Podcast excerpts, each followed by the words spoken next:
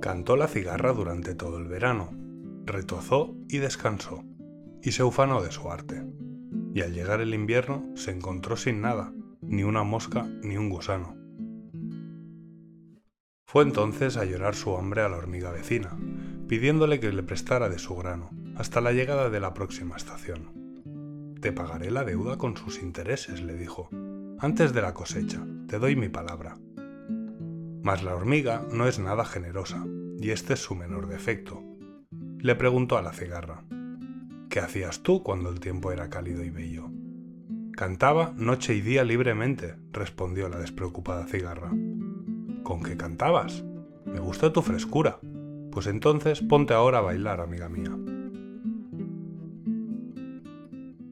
No pases tu tiempo dedicado solo al placer.